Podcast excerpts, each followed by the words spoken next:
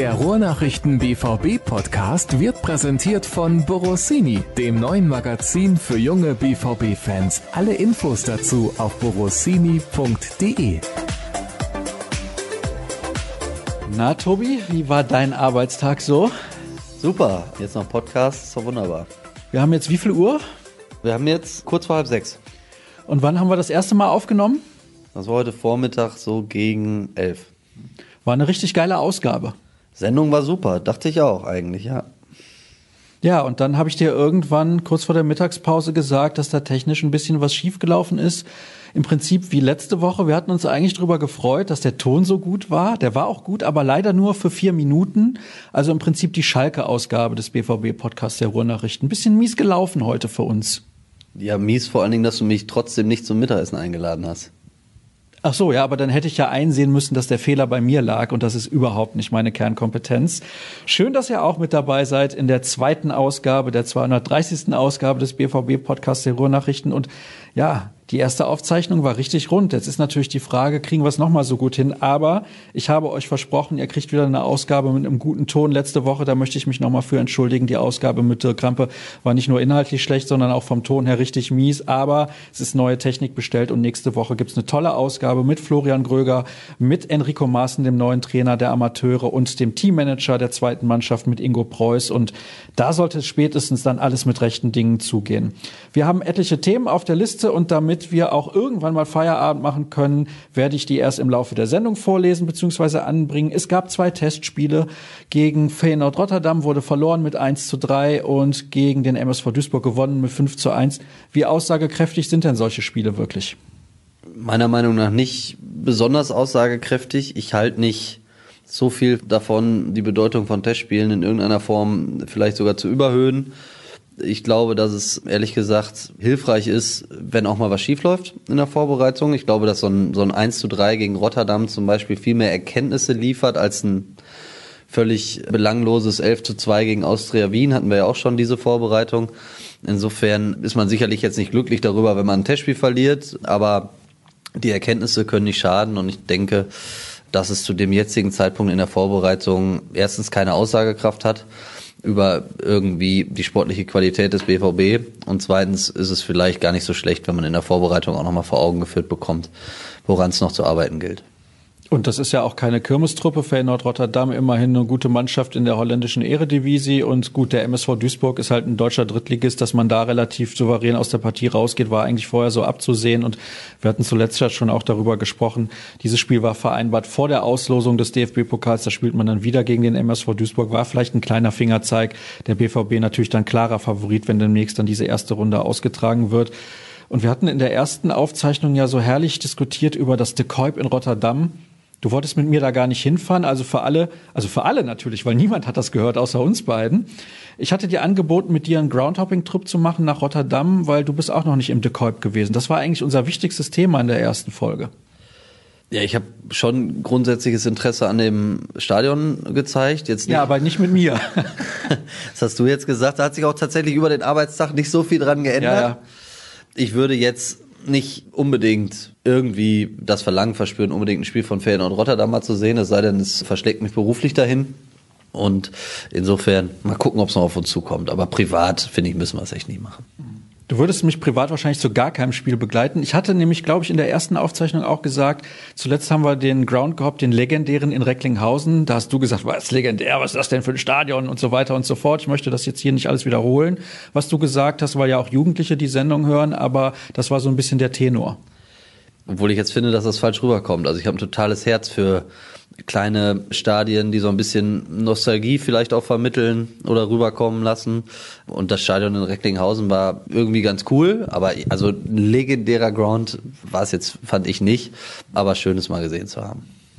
Gut, zu Ende der Sendung, wie beim ersten Mal, werden wir uns dann noch über unsere möglichen zukünftigen Grounds unterhalten, aber wir bleiben natürlich bei Borussia Dortmund. Dann Axel Sagadou ist mal wieder verletzt. Wir wissen nicht, was er hat. Es gab keine Meldung seitens des Vereins. Irgendwie weiß der Verein anscheinend selber nicht, was dann Axel Sagadou hat. Aber wir wissen, das ist ein wichtiger Spieler für diese Mannschaft. Und es wäre sehr ärgerlich, wenn der längerfristig ausfällt. Das ist so. Also ein längerfristiger Ausfall wäre richtig bitter für Borussia Dortmund. Es deutet nach unseren Informationen oder nach meinen Informationen wenig darauf hin. Also man geht beim BVB davon aus, dass es keine langwierige Verletzung ist. Es ist eine Knieverletzung. Der Spieler hat Schmerzen, was natürlich per se erstmal sehr, sehr schlecht ist.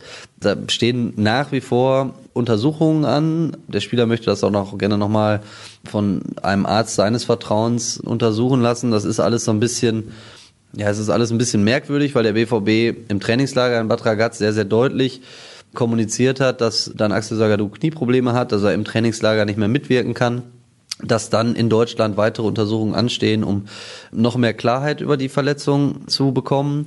Jetzt ist es eben so, dass der BVB schon eigentlich über eine Woche wieder in Deutschland ist. Sagadu ist immer noch nicht wieder im Training. Lucien Favre hat ja dann nach dem letzten Testspiel des Trainingslagers gegen Austria Wien besagtes 11 zu 2 auch erklärt, dass er wahrscheinlich 10 bis 14 Tage erstmal nichts machen darf, dann Axel Sagadu. Und insofern, ja, wartet man jetzt so ein bisschen darauf, wann geht's denn wieder los? Also, um das vielleicht einzuordnen, grundsätzlicher Tenor, es ist wohl nichts Schlimmes, so heißt es, aber der Spieler hat Schmerzen, das ist die Info, die man bekommt. Eine genaue Diagnose wird einem nicht mitgeteilt.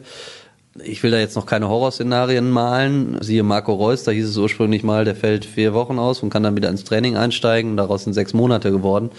Aber so oder so, um vielleicht die sportliche Bedeutung auch nochmal zu klären, wäre das natürlich bitter für den BVB, wenn in dann Axel Sagadou ein wichtiger und gelernter Innenverteidiger ausfallen würde, weil so viele gelernte, reine Innenverteidiger hat Lucien Favre nicht im Kader und insofern ja, ist es sowieso schon sehr, sehr ärgerlich, dass jetzt wichtige Wochen in der Vorbereitung verpasst werden, die ja besondere Bedeutung haben in diesem Jahr aufgrund der intensiven Saison, die oder Hinrunde, die jetzt wartet. Und wenn man da zwei, vielleicht drei Wochen Grundlagenarbeit verpasst, dann freut das sicherlich keinen Trainer. Er ist nicht nur ein wichtiger Spieler, sondern natürlich auch ein Spieler, der noch besser werden kann. Er ist sehr jung und er hat sich in den letzten Jahren schon relativ gut entwickelt, aber er hat immer wieder diese Verletzungsprobleme. Das kann auf Dauer nicht gut gehen, meines Erachtens. Also ich meine, wenn du jedes Jahr Sagadu für vier bis sechs oder acht Wochen nicht in der Mannschaft hast, dann musst du dich irgendwann mal anders orientieren. Also um Gottes Willen nicht falsch verstehen, ich will dir nicht aus der Mannschaft oder aus dem Kader loben. Ich finde, das ist ein sehr, sehr guter Spieler. Ja, sehe ich auch so. Also es sind natürlich unterschiedliche Verletzungen gewesen. Dann war mal was am Fuß, jetzt ist es was am Knie. Also es ist jetzt nicht so, dass es irgendwie eine klare Problemzone gibt, in der man irgendwie immer wieder Verletzungen registrieren muss, sondern es sind unterschiedliche Probleme, die auftreten. Das führt natürlich dazu, dass es also ich glaube, dass dann Axel Sagadou Riesenpotenzial hat, ist unstrittig, aber es ist trotzdem immer so ein bisschen eine Berg- und Talfahrt. Er ist richtig gut mal drin gewesen beim BVB, dann war er raus, dann war er wieder richtig gut drin. In der vergangenen Saison war er dann erst wieder raus, ist dann nach der Umstellung auf die Dreierkette wieder reingekommen, war dann auch richtig wertvoll, richtig wichtig. Ja, und jetzt, gut, hat man wieder dieses Problem, dass die Vorbereitung irgendwie holprig verläuft für ihn. Da hat er einfach Pech. Aber klar, ärgerlich ist es. Stand jetzt würde ich sagen, der BVB muss noch nicht nachjustieren in der Abwehr mit Blick auf den Kader und mit Blick auf die neue Saison. Aber klar, für den Fall, dass es sich jetzt doch um eine langfristige Verletzung handeln sollte, von der Stand jetzt nochmal keiner ausgeht, dann wäre es sicherlich, wäre die Personaldecke in der Innenverteidigung vielleicht ein bisschen zu dünn. Stand jetzt geht der BVB davon aus, dass die vorhandenen Spieler im Kader ausreichen, um diese Position entsprechend zu besetzen, weil man natürlich auch ein paar Möglichkeiten hat, den einen oder anderen Spieler dahin zu schieben, Beispiel Emre Can. Ja, aber was langfristiges sollte es nicht sein, dann wäre es schon ein schwerer Schlag für den BVB. Wir kommen zum nächsten Thema. Es gibt eine Serie bei uns online und auch im Print zu den drei Nationalspielern, die jetzt von Jogi Löw auch für die Nations League nominiert wurden, nämlich Emre Can, Julian Brandt und Nico Schulz, die sich allesamt Sorgen machen müssen, ob sie bei Borussia Dortmund in der ersten Elf stehen. Und da gibt es natürlich unterschiedliche Gründe, warum das der Fall sein kann. Fangen wir vielleicht mal mit Julian Brandt an. Ich glaube, Julian Brandt muss sich nicht unbedingt Sorgen machen, dass er zu wenig Einsatzzeit bekommen wird. Das ist zumindest meine Einschätzung er hat ja ein erstes Jahr hinter sich, das okay war. Ich glaube, so kann man es formulieren. Da waren richtig, richtig gute Spiele dabei. Er hatte zu Beginn schon das ein oder andere Problem, sich beim BVB zurechtzufinden. Er ist auch immer wieder hin und her geschoben worden, muss man fairerweise sagen. Auf unterschiedlichen Positionen hat er gespielt. Erst auf dem Flügel, dann mal ganz vorne, später nach der Systemumstellung dann auch mal auf so einer Art Achterposition. Sehr selten nur auf der Zehnerposition, die vielleicht eigentlich seine beste ist. Und insofern, ja, ist, glaube ich, der Anspruch jetzt eigentlich in der neuen Saison natürlich den nächsten Schritt zu gehen beim BVB, eine noch wichtigere, eine tragendere Rolle zu übernehmen. Ob das klappt, da habe ich tatsächlich Zweifel. Das liegt einfach daran, dass auch für Julian Brandt gilt, was eigentlich für fast jeden Spieler im Kader gilt, dass die Konkurrenz unheimlich groß ist und gerade auf der Position von Julian Brandt, also ich sag mal auf der Wunschposition 10, ist sie enorm. Marco Reus kommt jetzt nach langer Verletzungspause langsam aber sicher zurück zur Mannschaft, trainiert wieder mit dem Team, wird sicherlich noch Wochen brauchen, bis er wieder annähernd bei 100 Prozent ist. Aber Giovanni Reina spielt bisher eine sehr, sehr eindrucksvolle Vorbereitung, hat eine sehr, sehr starke Entwicklung genommen in seinem ersten Jahr in Dortmund, vor allen Dingen in der Rückrunde, am Ende dann eben auch als Startelf-Spieler und den sehe ich tatsächlich im Moment vorne auf der Zehnerposition. Insofern ja, wird es dann für Julian Brandt zum einen darum gehen, wo setzt Lucien Favre ihn ein und zum anderen auch auf welches System setzt Lucien Favre. Wenn es ein 4-2-3-1 oder ein 4-3-3 wird, würde das womöglich heißen, dass er wieder auf den Flügel ausweichen muss, was er eigentlich nicht möchte. Das sagt er auch selber klar. Oder nach ganz vorne, was aber eigentlich auch nur eine Notlösung ist. Das heißt, es bliebe dann nur besagte Achterposition und da reden wir ja natürlich nach der Verpflichtung von Jude Bellingham, nach der Verpflichtung von Emre Can im vergangenen Winter über ganz viele mögliche Kandidaten, die auf dieser Position spielen können. Insofern, ja, er muss, glaube ich, den Anspruch haben, den nächsten Schritt zu machen und eine wichtige Rolle beim BVB einzunehmen, aber ein Selbstläufer wird's nicht. Also wenn ich jetzt Julian Brandt wäre, dann würde ich mir aber Gedanken machen, wenn zwei 17-Jährige an mir vorbeiziehen. Ja, was heißt vorbeiziehen? Aber sie sind, so ist zumindest der Eindruck in dieser Vorbereitung, mindestens auf Augenhöhe. Das sind natürlich jetzt auch nicht irgendwelche 17-Jährigen, also das würde der Sache nicht gerecht werden. Dass Giovanni Reyna ein überragendes Potenzial mitbringt, das hat, glaube ich, in der vergangenen Rückrunde jeder gesehen und alles das, was man bisher sehen konnte im Trainingslager in den ersten Testspielen, das spricht für sich, das war richtig stark. Auch Jude Bellingham hat einen wirklich beeindruckenden, guten Start hingelegt beim BVB. Anderer Spielertyp, aber natürlich vielleicht auch so dieser Box-to-Box-Spieler, wie das heutzutage gerne genannt wird, der eben auf der Position vor der Abwehr als der offensivere Sechser dem BVB-Spiel richtig gut tun kann. Der wird seine Zeit brauchen, um auf höchstem Niveau sich zurechtzufinden, aber die ersten Eindrücke sind eben die, dass er sich schon sehr, sehr schnell angepasst hat und sehr, sehr schnell eingewöhnt hat, schon eine gute Präsenz hat. Und das hat mich jetzt einfach beeindruckt in der Vorbereitung, mit was für einer Selbstverständlichkeit diese beiden 17-Jährigen, bei denen ja durchaus auch eben sehr großen Namen, die da beim BVB rumlaufen, mitspielen, auch Akzente setzen. Bin ich echt gespannt, wie das, wie das weitergeht. Ja, und da wird Julian Brandt sich schon behaupten müssen. Und bisher, das kann man glaube ich sagen, spielt Julian Brandt nicht so eine auffällige Vorbereitung wie zum Beispiel ein Gio Reyna oder wie ein Jude Bellingham, die vielleicht auch ein bisschen Kredit haben, weil sie eben die Küken sind im Kader. Aber sie machen es auch richtig gut. Dann kommen wir zum nächsten prominenten Namen. Das ist Emre Can. Und der hat natürlich den Vorteil, er kann auf vielen Positionen spielen, ähnlich wie Julian Brandt, auch wenn er wahrscheinlich noch einen Tacken flexibler ist. Aber manchmal ist Flexibilität auch nicht gut, weil du eben nicht klar einer Position zugeordnet bist. Ist das vielleicht das Problem von Emre Can? Problem würde ich es nicht nennen. Ich habe tatsächlich auch im Trainingslager in Bad Ragaz mit ihm drüber gesprochen. Er hat mir gesagt, dass er seine Vielseitigkeit als Stärke einschätzt oder als Vorteil einschätzt oder einstuft und nicht als Nachteil. Auch mit Blick auf die Nationalmannschaft sieht er es als Vorteil, was natürlich für ihn eine wichtige Sache ist, weil er natürlich genauso, das gilt auch für Julian Brandt, natürlich bei der EM im nächsten Sommer am liebsten eine Hauptrolle und nicht nur eine Nebenrolle spielen möchte. Bei Emre Can, glaube ich, ist ein ganz, ganz wichtiger Punkt tatsächlich die Frage nach dem System. Das werden wir vielleicht gleich nochmal ein bisschen genauer erörtern, wenn dann auch die Hörerfragen kommen. Aber Lucien Favre hat bis jetzt in der Vorbereitung auf Viererkette gesetzt, ganz konsequent, 4-2-3-1, 4-3-3. Das sorgt dafür, dass es in der hintersten Reihe eine Position weniger gibt für Emre Can zumindest, weil er sich ganz klar als Spieler im Zentrum sieht, nicht mehr als Außenspieler, weder im Mittelfeld noch auf der Außenverteidigerposition. Das heißt, es gibt nur noch zwei richtige Innenverteidiger in der Viererkette. Dieser dritte Verteidiger, den es natürlich in der Dreierkette gibt, der fällt eben weg. Das hat er in der vergangenen Saison auch gespielt beim BVB. Das hat mitunter auch richtig gut funktioniert. Ich denke an das 1 zu 0 gegen Hertha zu Hause. Da hat er sogar das entscheidende Tor geschossen und Mats Hummels vertreten damals. Er hat das in Leipzig an der Seite von Mats Hummels gespielt beim 2 zu 0, kurz vor Saisonende. Das war auch richtig stark. Das heißt, er kann diese Position super spielen. Die Frage ist, ob er als klassischer Innenverteidiger in der Viererkette genauso gut aufgehoben ist wie in der Dreierkette. Da habe ich persönlich meine Zweifel. Er kann natürlich die Position vor der Abwehr super spielen, aber auch da gilt für Emre Can, dass die Konkurrenz eben groß ist. Jude Bellingham habe ich thematisiert. Axel Witzel war bislang in den zwei Jahren unter Favre, auch wenn er kein so gutes vergangenes Jahr gespielt hat, eigentlich immer als Taktgeber und als feste Säule gesetzt. Thomas Delaney hat ein verkorkstes Jahr hinter sich, weil er einfach unheimlich viel Verletzungssorgen hatte. Der kehrt auch zurück. Das heißt, Julian Brandt als mögliche offensivere Option auf der Position. Auch für Emre Can gilt, dass die Konkurrenzsituation auf der 6 sich nochmal zugespitzt hat. Und wenn dann eine mögliche Position in der Abwehr wegfällt, weil Lucien Favre womöglich das System ändert, dann wird tatsächlich auch der Platz für, für Emre Can kleiner. Der wird auch seine Einsatzzeiten kriegen, aber die Frage ist ja, kann er der Führungsspieler sein und bleiben und sich noch mehr entwickeln, als das auf Anhieb geschafft hat nach seinem Wechsel von Juventus Turin zum BVB? Oder wird das zweite Jahr, die erste richtige Saison jetzt vielleicht komplizierter für ihn? Da bin ich auch gespannt, wie sich entwickelt. Fakt ist natürlich, der BVB hat Emre Can im vergangenen Winter nicht verpflichtet, um ihn als möglichen Ergänzungsspieler oder Mitläufer irgendwie im Kader zu haben, sondern er soll natürlich eine führende Rolle einnehmen. Ja, mit seiner ganzen Präsenz auf dem Platz, Stichwort Mentalität fällt ja auch immer wieder.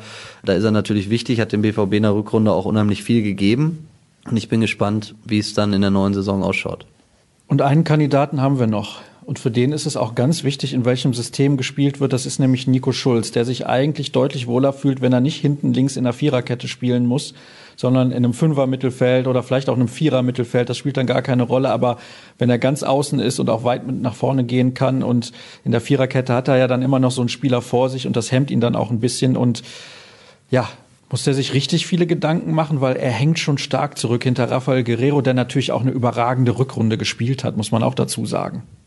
Das ist so, sehe ich ganz genauso. Rafael Guerrero hat eine bärenstarke Rückrunde gespielt. Ich glaube, das letzte Halbjahr war seine stärkste Phase in Dortmund. Er hatte schon die eine oder andere gute, aber so gut wie in der vergangenen Rückrunde habe ich ihn beim BVB noch nie gesehen. Das war ja nah dran an der Weltklasse in meinen Augen, wenn es nicht sogar Weltklasse war und Insofern musste Nico Schulz sich dahin anstellen. Er musste sich dann im Saisonfinale auch hinter Marcel Schmelzer noch anstellen.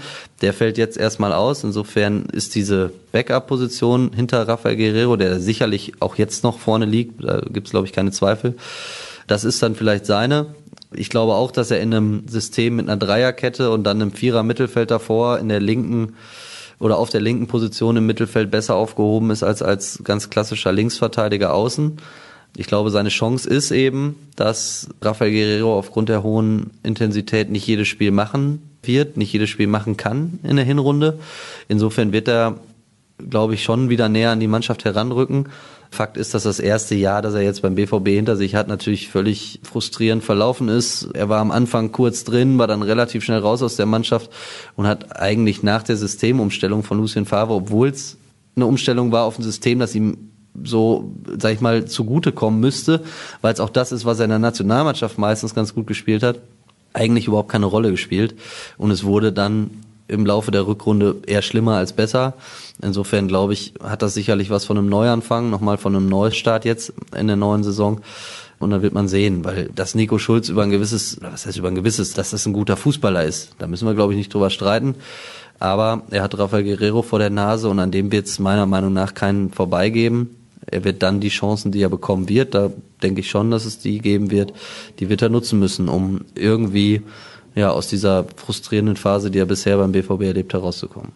Zumal Nico Schulz, glaube ich, auch der Typ Spieler ist oder der Typ Charakter, der sehr viel Vertrauen seitens des Trainers braucht, um seine besten Leistungen abrufen zu können. Wir kommen zu den Hörerfragen und die erste ist ein bisschen länger und deswegen muss ich gerade noch mal auf meinen Zettel schauen. In der letzten Folge wurde ja andiskutiert, dass bei der Videoschalte ohne Dirk Krampe über das Fehlen von Flügelstürmern diskutiert wurde. So richtig verstehe ich das nicht. Im Gegensatz zu Bayern, die bewusst auf eine Flügellastigkeit setzen und häufig flanken, ist dies beim BVB anders. Die Flügelspieler arbeiten oft invers und machen Raum hinter sich frei. Dieser wurde dann natürlich mit Fünferkette durch die aufrückenden Außenverteidiger gut genutzt. Ist es daher nicht falsch, fehlende Flügelstürmer zu diskutieren, als vielmehr zu fragen, wie man im System spielen will? Denn mit Viererkette und einem eher defensiven Thomas Meunier wird das schwierig. Müssen diese dann noch offensiver stehen oder brauchen wir generell mehr Tempo?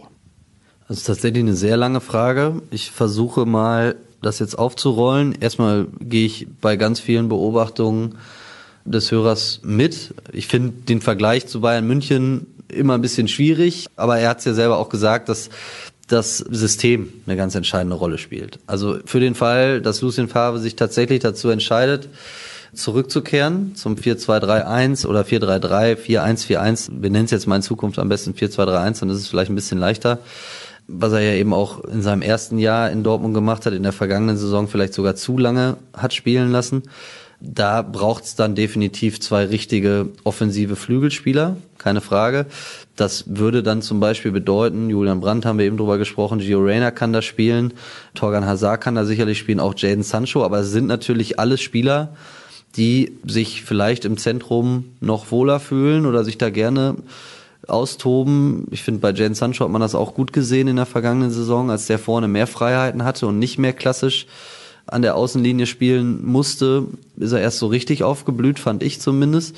Und insofern, ja, glaube ich nicht, dass es am Tempo fehlt, das nicht. Man hat viele Spieler, die sich vielleicht eher als Zehner beschreiben würden, denn als Außenbahnspieler. Das gilt zumindest für Rainer und Brandt. Bei Sancho und Hazard ist es tatsächlich sehr variabel und insofern ja, bin ich mal gespannt. Also vieles wird vom System abhängen. Man hatte natürlich in Rafael Guerrero und in Ashraf Hakimi in diesem System mit der Dreierkette und dem Vierer Mittelfeld davor die Außen trotzdem immer sehr, sehr gut besetzt und man konnte dann die Spieler mit ihren großen Fähigkeiten im Zentrum wunderbar in den Zwischenräumen und zwischen den Linien spielen lassen wie gesagt, das ist ja alles noch nicht in Stein gemeißelt. Also das ist vielleicht wichtig an dieser Stelle mal zu erklären. Wir haben mit Lucien Favre drüber gesprochen. Ich habe mich auch sonst noch im Verein, in der Mannschaft umgehört und also es gibt ja durchaus auch Spieler, die ganz klar sich dafür positionieren, dass sie gerne bei der Dreierkette bleiben wollen. Rafael Guerrero aus verständlichen Gründen hat gesagt, das ist für ihn das präferierte System. Am Ende entscheidet es natürlich der Trainer, aber mal gucken. Und auch Lucien Favre selber sagt, wir testen es gerade, wir wollen diesen Plan B entwickeln und die Flexibilität vielleicht erhöhen. Aber wir müssen am Ende gucken, was für uns das beste System ist. Sein Credo ist, dass es leichter ist, von der Vierer auf die Fünferkette wieder zu gehen als andersrum. Er geht auch eben davon aus, dass die Mannschaft jederzeit wieder in diesem System mit der Dreierkette spielen kann. Oder mit der Fünferkette, wie auch immer man das dann genau tituliert, ist ja eigentlich wurscht. Ja, und dann, dann mal gucken. Aber dass es jetzt ein grundsätzliches Tempodefizit gibt auf den Außenbahnen, das sehe ich nicht. Klar, das Tempo von Ashraf Hakimi, das ist weg und das kann man auch nicht mal ebenso wieder neu besorgen. Aber also zu langsam ist der BVB in der Offensive ganz sicher nicht. Das ist meine feste Überzeugung. Tempo heißt übrigens nicht jedes Mal, dass man schnell mit dem Ball läuft. Also das nur als Anmerkung von mir noch dazu. Wir kommen zur nächsten Frage. Bei den zu sehenden Videos des Trainings wird auffällig oft schnelles Gegenpressing geübt. Werden wir in Zukunft mehr Gegenpressing und nicht nur punktuell unter Favre sehen? Ich habe das Gefühl, diese Mannschaft kann besser umschalten und Fehler ausnutzen, als den Ball wie im Handball von links nach rechts zu schieben, wie es oft in der Vorsaison und auch im Test gegen Feyenoord der Fall war. Ja, ich glaube, dass es auch ein Teil der von mir gerade angesprochenen oder von dem Wunsch nach mehr Flexibilität ist. Das gehört dazu. Ich glaube, es wird generell darum gehen, für den BVB noch dominanter aufzutreten, als es in der vergangenen Saison gewesen ist. Das ist jetzt die zweite Frage, oder hole ich jetzt vielleicht ein bisschen aus, sorry dafür, aber das ist jetzt die zweite Frage, die natürlich sich vor allen Dingen danach richtet, was mache ich, wenn ich selber den Ball habe und was mache ich, wenn ich angreife. Ich glaube, ein ganz wichtiger Punkt für Lucien Favre ist aber auch, warum er gerade über eine Rückkehr zur Viererkette nachdenkt. Eigentlich, er will die Defensive stabilisieren. Der BVB hat in der vergangenen Saison so viele Tore geschossen wie noch nie in der Bundesliga es hat nicht an offensiver Wucht gefehlt, es hat am Ende zu viele Gegentore gegeben. Es waren zwar weniger als im ersten Jahr unter Favre, wenn ich das richtig im Kopf habe, waren es 44 in der ersten Saison und ich glaube 41 in der vergangenen. Und sein Wunsch ist, das hat er ganz klar artikuliert, eigentlich unter 30 Gegentore zu kommen. Er sagte sowas wie, wenn wir das irgendwie auf 28, 26, 27 so den Bereich drücken können, dann wäre das ein richtig guter Wert. Und darum geht's. Jetzt gibt's natürlich unterschiedliche Möglichkeiten, das eigene Tor zu verteidigen. Ne? Das eine ist die taktische Anordnung, das andere ist natürlich auch trotzdem das Auftreten auf dem Platz. Und da ziehe ich jetzt, auch wenn ich es eben verurteilt habe, dann doch mal den Vergleich zu Bayern München, wenn man sieht, mit welcher Wucht und welcher Entschlossenheit da der Gegner angelaufen wird, da gepresst wird, wie früh die Ballgewinner haben. Ich fand jetzt natürlich, muss man vielleicht sagen, das 8 zu 2 gegen Barcelona einfach unfassbar beeindruckend die ja irgendwie mal als Tiki-Taka-Maschine galten oder Erfinder oder wie auch immer wie früh die da trotzdem gepresst haben, wie früh die Bälle gewonnen haben.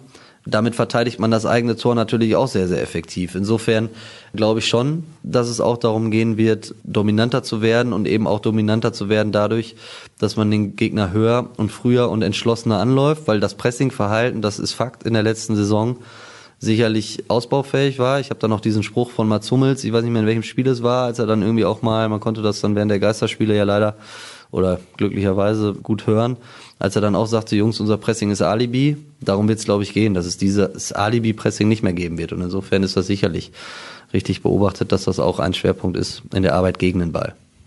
Naja, bei richtigem Pressing müssen auch alle zehn Feldspieler ordentlich mitarbeiten und nicht nur sieben oder acht. Das wird dann nicht mehr funktionieren. Das kann der Gegner dann relativ leicht ausspielen. Wie sieht es in der kommenden Saison auf der Sechs aus? Ich sehe momentan Thomas Delaney als Startelf-Kandidat und da haben wir zuletzt in der Redaktion auch häufiger drüber diskutiert. Das sehen wir auch so. Also er ist zumindest einer der möglichen Startelf-Kandidaten. Ich habe es ja eben skizziert. Die Konkurrenzsituation gerade vor der Abwehr ist enorm. Jude Bellingham ist jetzt noch dazugekommen. Das heißt, wir haben Axel Witzel, wir haben Jude Bellingham, wir haben Emre Can, wir haben möglicherweise offensiveren Julian Brandt, Thomas Delaney und Mahmoud Dahoud. Der hat jetzt das Pech gehabt, dass er die Knieverletzung aus der Vorsaison mitgeschleppt hat und sicherlich jetzt einen schweren Stand hat beim BVB. Aber ja, da muss Thomas Delaney erstmal seinen Platz in der Mannschaft finden. Er selber formuliert ganz klar den Anspruch an sich selbst, dass er sich auch gegen diese Konkurrenz durchsetzt. Ich glaube auch, dass er seine Einsatzzeiten kommen wird. Also da muss man jetzt natürlich einfach den Begriff Rotation dann auch mal eben mit reinwerfen. Es wird schon so sein, dass Lucien Favre durchwechseln wird und auch durchwechseln muss in der nächsten Saison. Die Frage ist natürlich dann, auf wen setzt er in den besonders wichtigen Spielen oder gegen die besonders namhaften Gegner und wann lässt er andere laufen. Ich glaube, meine Einschätzung, Thomas Delaney bis jetzt echt eine gute Vorbereitung gespielt, gute Präsenz gehabt im Training, auch in den Testspielen. Der hat schon seinen Wert für die Mannschaft. Ist ein Fußballer, den ich persönlich auch mag und der auch im Verein sehr geschätzt wird. Ich glaube, für Einsatzzeiten wird es reichen. Ob es für eine tragende Rolle reicht, da habe ich aufgrund der großen Konkurrenz aber so meine Zweifel. Wie ist eure Ansicht zu der von Favre geäußerten Unzufriedenheit über den nicht ausreichenden Kader? Und was fehlt dem Kader, um zwei geforderte Mannschaften zu stellen? ja, ich weiß nicht, ob es Unzufriedenheit trifft. Lucien Favre ist ja manchmal in Interviewsituationen, gerade dann, wenn auch eine Kamera läuft und unmittelbar nach dem Spiel. Ich weiß nicht, ob man es auf die Goldwaage legen sollte, die Formulierung, aber es ist schon auffällig, dass er da eben explizit darauf hingewiesen hat.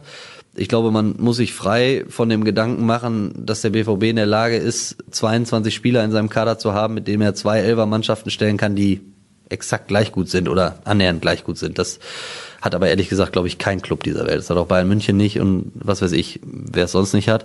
Insofern, ja, wie gesagt, auf die Goldwaage legen sollte man es, glaube ich, nicht. Was er sicherlich zum Ausdruck bringen wollte, das habe ich ja gerade auch angesprochen, ist, es wird noch mehr auf Belastungssteuerung ankommen, auch im laufenden Wettbewerb. Man wird rotieren müssen, man wird die erste Elf verändern müssen. Es wird vielleicht nicht so eine klare Startelf oder Stammelf geben, wie es in den ersten beiden Jahren unter Lucien Favre war. Und dann gibt's natürlich schon Positionen, wo man sich fragt, wie ersetzt er denn den einen oder anderen, wenn er nicht spielen kann. Da denkt man natürlich direkt an den Erling Haaland ganz vorne, man denkt sicherlich auch an einen Jaden Sancho, man denkt bestimmt auch an den Mats Hummels als Abwehrchef. Und insofern glaube ich, das ist meine persönliche Einschätzung, dass Lucien Favre trotzdem, also ich verstehe vielleicht seinen, seinen Ansinnen, aber ich glaube schon, dass er, das ist meine Einschätzung, ehrlich gesagt, den noch besseren Kader zur Verfügung hat, als es in der vergangenen Saison der Fall war. Klar, Ashraf Hakimis Verlust, der tut richtig weh, da fehlt richtig Qualität, den konnte man nicht halten, obwohl man es gerne getan hätte. Aber man hat in Thomas Meunier zumindest jemanden geholt, der diese Position eins zu eins bekleiden kann, wenn er sie auch vielleicht anders ausfüllen würde. Aber er hat schon bewiesen, dass er sie auf Top-Niveau spielen kann. Man hat in Jude Bellingham wirklich ein sehr, sehr interessantes und verheißungsvolles Talent dazu bekommen, dass man jetzt nicht irgendwie übertrieben hypen sollte, aber von dem man sich, glaube ich, schon viel erhoffen darf, vor allen Dingen in absehbarer Zukunft auch schon und nicht erst irgendwann. Und insofern hat man jetzt in Renier dann auch nochmal ein Offensivtalent geholt, dem man Zeit geben muss, aber der jetzt auch wahrscheinlich nicht völlig ohne Grund für 30 Millionen Euro von Real Madrid mal verpflichtet worden ist. Insofern ist der Kader, glaube ich, besser, als es in der vergangenen Saison war. Yusufa Mokoko stößt dann ab November auch noch irgendwann dazu, darf man bestimmt keine Wunderdinge von erwarten. Aber der hat auch einen sehr guten Eindruck hinterlassen bis jetzt in der Vorbereitung. Insofern glaube ich, dass der Kader noch ausgeglichener und auch noch breiter aufgestellt ist als in der vergangenen Saison und dass Lucien Favre eigentlich keinen Grund hat, sich zu beschweren. Welche der aktuell mittrainierenden Jugendspieler, in Klammern Knauf, Ferrei und so weiter, seht ihr als echte Alternative für den Lizenzspielerkader in dieser Saison? Nicht so sonderlich viele. Ja, es klingt jetzt gemein und auch gemeiner, als ich es meine, wenn ich sage, keiner. Das liegt nicht daran, dass die Jungs irgendwie einen schlechten Eindruck hinterlassen haben. Im Gegenteil, Ansgar Knauf hat das wirklich gut gemacht jetzt in der Vorbereitung. Yusufa Mokoko habe ich gerade erzählt, der hat wirklich Eindruck hinterlassen. Nicht nur so bei uns, die beim Trainingslager dabei waren und die Einheiten und Eindrücke gesammelt haben, sondern eben auch bei Mitspielern, auch im Verein. Das ist schon registriert worden, dass da jemand mit 15 relativ selbstverständlich mitspielt bei den Profis. Das ist schon besonders. Nichtsdestotrotz darf man, glaube ich, eben jetzt nicht erwarten, dass der auch in der Bundesliga dann alles in Grund und Boden schießt. Ja, also das wird so nicht kommen. Das ist dann schon nochmal ein Leistungssprung, den es erstmal zu meistern gilt. Aber die Art und Weise, wie er aufgetreten ist, die ist schon stark. Insofern glaube ich, dass da tatsächlich perspektivisch wirklich ein junger Spieler nachkommt aus dem eigenen Stall. Zumindest hat man ihn ja relativ früh vom FC St. Pauli dann verpflichtet und selber ausgebildet der den Sprung zu den Profis schaffen kann. Ansgar Knauf und Immanuel Ferrei, glaube ich, dass sie wichtige Eindrücke gesammelt haben. Für Ferrei geht's vermutlich, glaube ich, eher an anderer Stelle dann weiter, weil es einfach aufgrund der Konkurrenzsituation nicht reicht. Und das gilt für Ansgar Knauf auch. Der sammelt gerade total wichtige Erfahrungen, der wird sich auch immer wieder zeigen dürfen im Training. Nur wir haben ja die Namen eben schon mal genannt dann ist es eben auch verdammt schwer, den Sprung in die erste Mannschaft von Borussia Dortmund zu schaffen. Das spricht nicht für mangelnde Qualität bei den Talenten, sondern spricht vor allen Dingen für die große Klasse oder Qualität, die, die einfach beim BVB in der ersten Mannschaft vertreten ist. Naja, vielleicht landen die beiden gerade angesprochenen Spieler, nämlich Ansgar Knauf und Emanuel Verein, noch zunächst mal bei den Amateuren. Das ist nicht unwahrscheinlich. Da hätten sie die Möglichkeit, auch im Herrenbereich ein bisschen sich ja, heranzutasten an, an die Physis, die natürlich auch im Herrenbereich vorhanden ist. Aber Vielleicht ist auch eine Laie eine, eine Option oder man sagt, ja, ein Zweit- oder Drittligist für solche Spieler, weil Talent bringen sie ja mit. Genau, muss man auch ein bisschen unterscheiden. Ansgar Knauf darf ja noch in der U19 spielen, wird auch mit Sicherheit machen und eben wichtige Einblicke und Erfahrungen sammeln im Seniorenbereich, indem er einfach häufig mittrainiert bei Lucien Favre und der ersten Mannschaft. Bei Emanuel Ferrer ist es so, der darf nicht mehr in der U19 spielen. Der müsste tatsächlich in der U23 spielen in der Regionalliga West. Und nach allem, was ich weiß, ist der da nicht eingeplant, sieht sich auch selber da nicht. Insofern glaube ich, er hat noch ein Jahr Vertrag, da muss der BVB dann für sich erstmal eine Entscheidung treffen, verlängert man diesen Vertrag nochmal, leitet man ihn vielleicht aus, weil man eigentlich an die besonderen Qualitäten, die er sicherlich hat, ob man an die noch glaubt in der Zukunft oder ob man sagt, man trennt sich in diesem Sommer. Ich glaube, dass da eine Laie oder ein Wechsel die deutlich wahrscheinlichere Variante ist, als dass wir Emanuel Ferrer in der nächsten Saison in der Regionalliga West sehen. Welche Formation favorisiert ihr für den Saisonstart? Dreier- oder Viererkette und mit welchen Spielern? Und ich bin eigentlich der Meinung, man sollte so weitermachen, wie man in der letzten Rückrunde aufgehört hat, nämlich mit der Dreierkette, weil das lange sehr, sehr gut funktioniert hat, als Lucien Favre das im vergangenen Herbst implementiert hat, auch auf Wunsch der Spieler gab es eine deutliche Stabilisation der Defensive und ich finde, das ist wichtig, vor allem wenn er selber sagt, ich würde gerne weniger als 30 Gegentore in einer Bundesliga-Saison kassieren, spielt man vielleicht besser mit dem System, was defensiv besser funktioniert. Denn die Offensive ist nach wie vor nicht das Problem von Borussia Dortmund, sonst hätten sie nicht so unfassbar viele Tore geschossen. Es gab ein Spiel in der Rückrunde, wo er mit Viererkette hat spielen lassen. In Leverkusen, da gab es vier Gegentore. Also mehr Argumente gibt es eigentlich nicht, um mit der Dreierkette zu spielen. Wie siehst du das? Also ich sehe es so, dass es für beide Systeme, glaube ich, gute Argumente gibt. Ich sehe auch ganz viele, da bin ich bei dir, für die Fortsetzung des 3-4-2-1-Systems, nennen wir es mal so, wobei natürlich die vorderste Reihe dann wirklich sehr variabel war. Mal mit zwei Stürmern, einer 10, mal was ein 3-4-3, aber zumindest dieses Fundament, Dreierkette ganz hinten und davor ein Vierer Mittelfeld, das war ja die Basis eigentlich oder das Fundament dieses Systems. Dafür gibt's insofern viele Argumente, weil dieses System einfach unheimlich viele Positionen bietet, die wie maßgeschneidert sind für die Spieler, die im Kader stehen. Also ich denke an einen Lukas Piszczek, der als rechter Verteidiger in der Dreierkette seine ganze Erfahrung, sein Stellungsspiel unheimlich gut einbringen konnte und da wirklich ein wichtiger Stabilisator war. Ich fand auch Mats Hummels als zentralen Abwehrchef herausragend gut. Rafael Guerrero haben wir eben drüber gesprochen. Gut, Ashraf Hakimi ist weg. Könnte man theoretisch durch Meunier ersetzen, auch weiter vorne fand ich, also man hat einen Platz auch geschaffen für dann Axel Sagadou, um vielleicht hinten noch weiterzumachen, der ja bis zu dieser Systemumstellung im November bei dem Auswärtssieg in Berlin eigentlich völlig außen vor war. Und man hat eben auch vorne den Künstlern einen gewissen Freiraum eingeräumt. Also ich fand Jaden Sancho dann auch nach der Systemumstellung nochmal deutlich verbessert, obwohl er auch vorher schon gute Zahlen hatte. Das sind Vorteile und man war eben jetzt mal rein auf die Ergebnisse geguckt, natürlich in diesem System in der vergangenen Saison deutlich erfolgreicher. Lucien Favre ist aber nun mal ein klarer Verfechter der, der Viererkette. Er verweist ja immer wieder gerne darauf, dass eigentlich alle großen Mannschaften dieser Welt mit einer Viererkette spielen. Er weiß natürlich auch, dass er in seinem ersten Jahr als BVB-Trainer komplett mit Viererkette hat spielen lassen und mehr Punkte gesammelt hat, als es in der vergangenen Saison der Fall war. Wobei man natürlich sagen muss, dass es vielleicht auch daran lag, dass er im letzten Jahr zu lange an der Viererkette fest. Also es ist ja alles kompliziert. Man hat natürlich in diesem System mit der Viererkette erstmal auch die perfekte Position für Marco Reus, wenn er dann zurückkommt. Das kann ja auch noch ein Thema werden. Also diese klassische Zehnerposition, die ist vielleicht noch prägnanter in dem 4-2-3-1. Also es gibt Vor- und Nachteile. Am Ende ist es, glaube ich, aber trotzdem relativ einfach, falls Lucien Favre sich dazu entscheidet, die Viererkette wieder einzuführen oder zu ihr zurückzukehren, ist das natürlich was, was ihn angreifbar macht, in dem Fall, wo es nicht funktioniert. Also, und dann ist es eben so, wenn er es macht, zurück zur Viererkette zu gehen und nicht auf Anhieb mindestens den Fußball spielt oder die Mannschaft nicht auf Anhieb den Fußball spielt, den sie in der vergangenen Rückrunde gespielt hat und nicht so erfolgreich ist, wie sie es in der vergangenen Rückrunde war, dann wird es ihm auf die Füße fallen. Und nur wenn sie mindestens genauso gut spielt oder vielleicht noch spektakulärer und noch erfolgreicher, dann wird es heißen, überragender taktischer Schachzug vom Trainer. Also insofern, er geht damit sicherlich ein gewisses Risiko. Da ist er sich auch, glaube ich, darüber bewusst. Insofern, ich bin sehr gespannt, wie es ausgeht. Aber nochmal, wir sind noch in der Vorbereitung und es ist ja auch noch ein bisschen Zeit und es ist, das ist das, was man immer wieder hört, es ist nicht in Stein gemeißelt. Es geht jetzt in erster Linie auch darum, einen Plan B zu kreieren, aber es ist auch sehr, sehr auffällig. Also bisher hat es die Dreierkette nicht gegeben in der Vorbereitung. Und man hätte ja theoretisch auch den Ansatz verfolgen können, das, was in der letzten Saison gut war, jetzt nochmal in der Vorbereitung weiter zu perfektionieren. Dafür hat sich Lucian Favre definitiv nicht entschieden. Die letzte Hörerfrage dreht sich um Yusufa Mokoko, dessen Vertrag im Sommer 2022 ausläuft. Wann strebt der BVB an, den Vertrag zu verlängern? Oder muss man befürchten, dass er den Verein schon nächstes Jahr im Sommer verlassen wird? Naja, also das muss man, glaube ich, nicht befürchten. Nein, die Sorge kann ich auch tatsächlich nicht teilen. Ich glaube auch, dass es wirklich wichtig ist, da jetzt einen Schritt nach dem anderen zu machen und auch zu denken.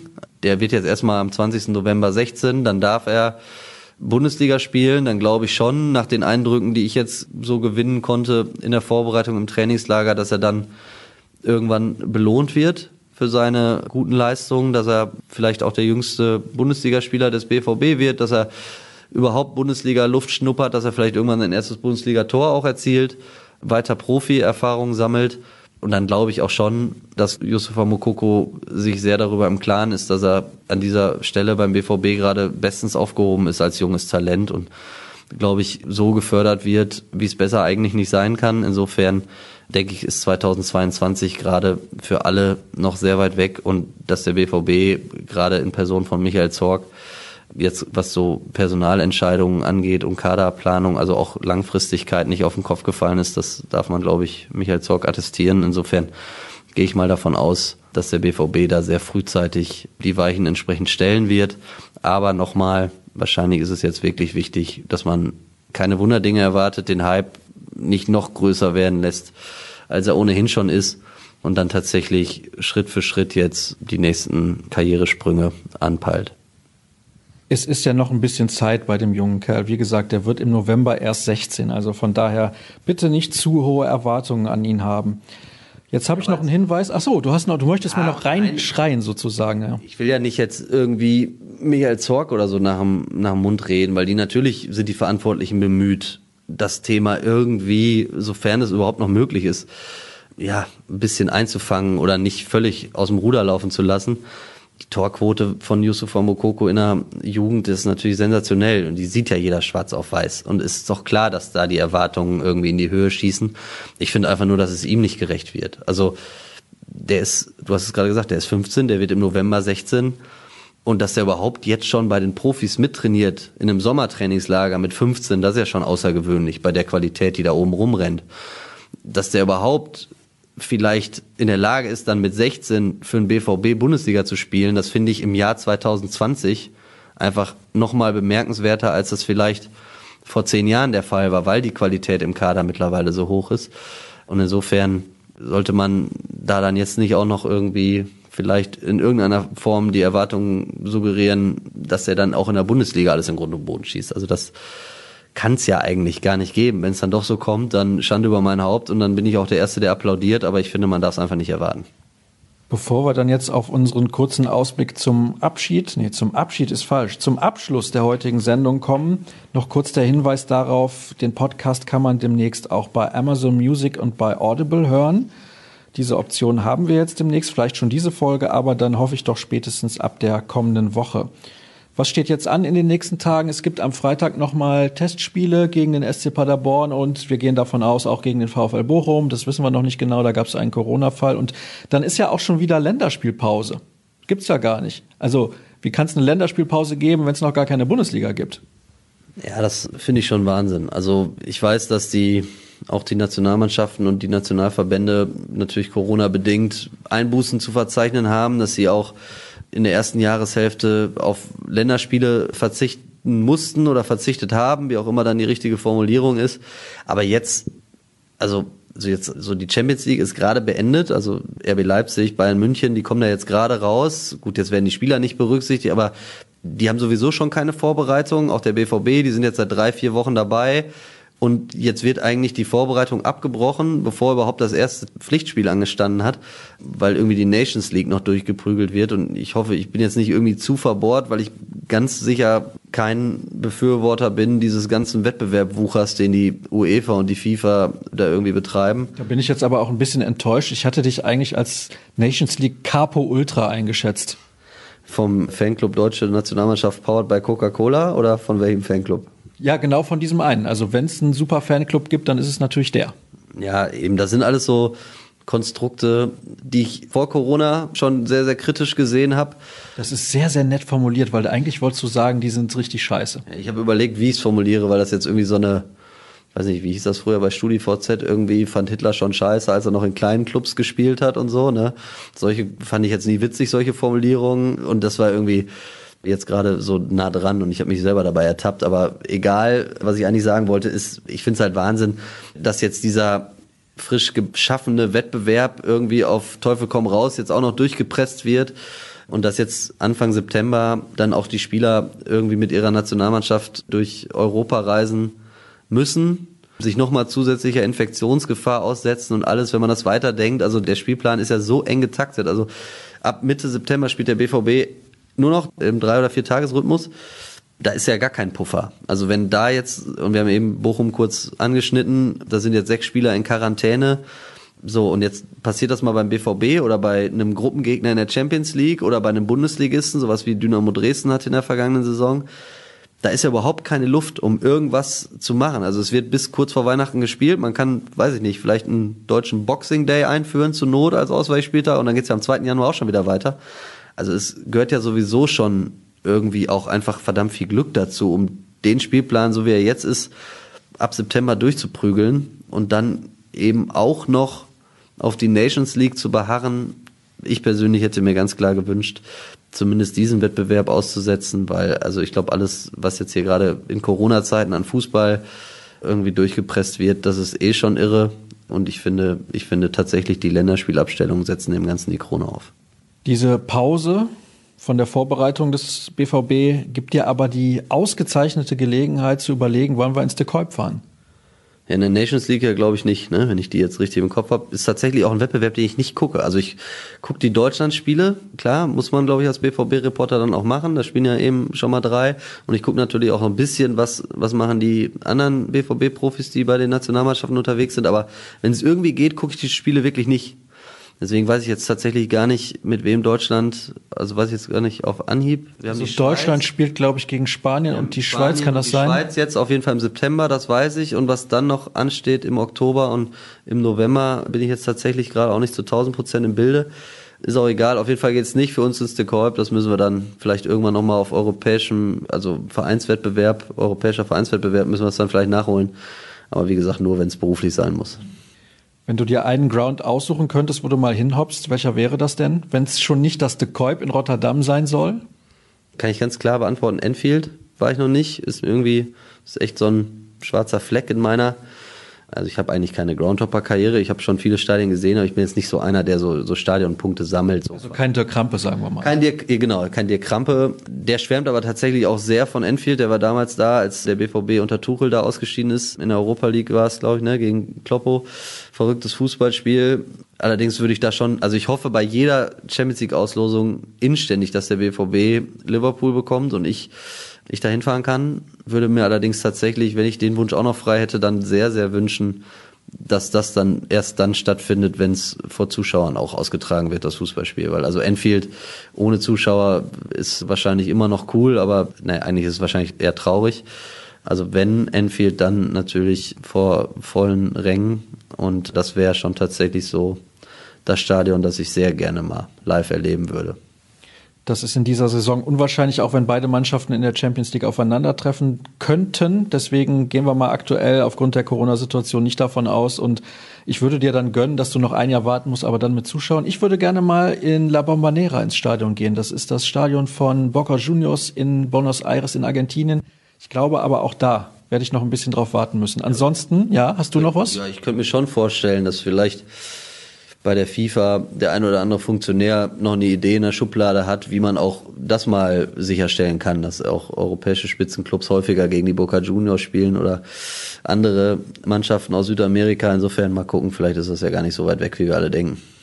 Um Gottes Willen. Ich würde dann lieber ein Ligaspiel in Argentinien gucken, da bin ich ganz ehrlich. Tobi, herzlichen Dank nochmals. Wir haben das heute Vormittag ja, wie gesagt, bereits aufgezeichnet. Und ansonsten alle Informationen gibt's wie immer unter ruhrnachrichten.de slash bvb. Bei Twitter unter rnbvb und Tobi und mich findet ihr dort unter @tobijörn und Start. Nun aber, vielen Dank fürs Zuhören und bis demnächst. Tschüss.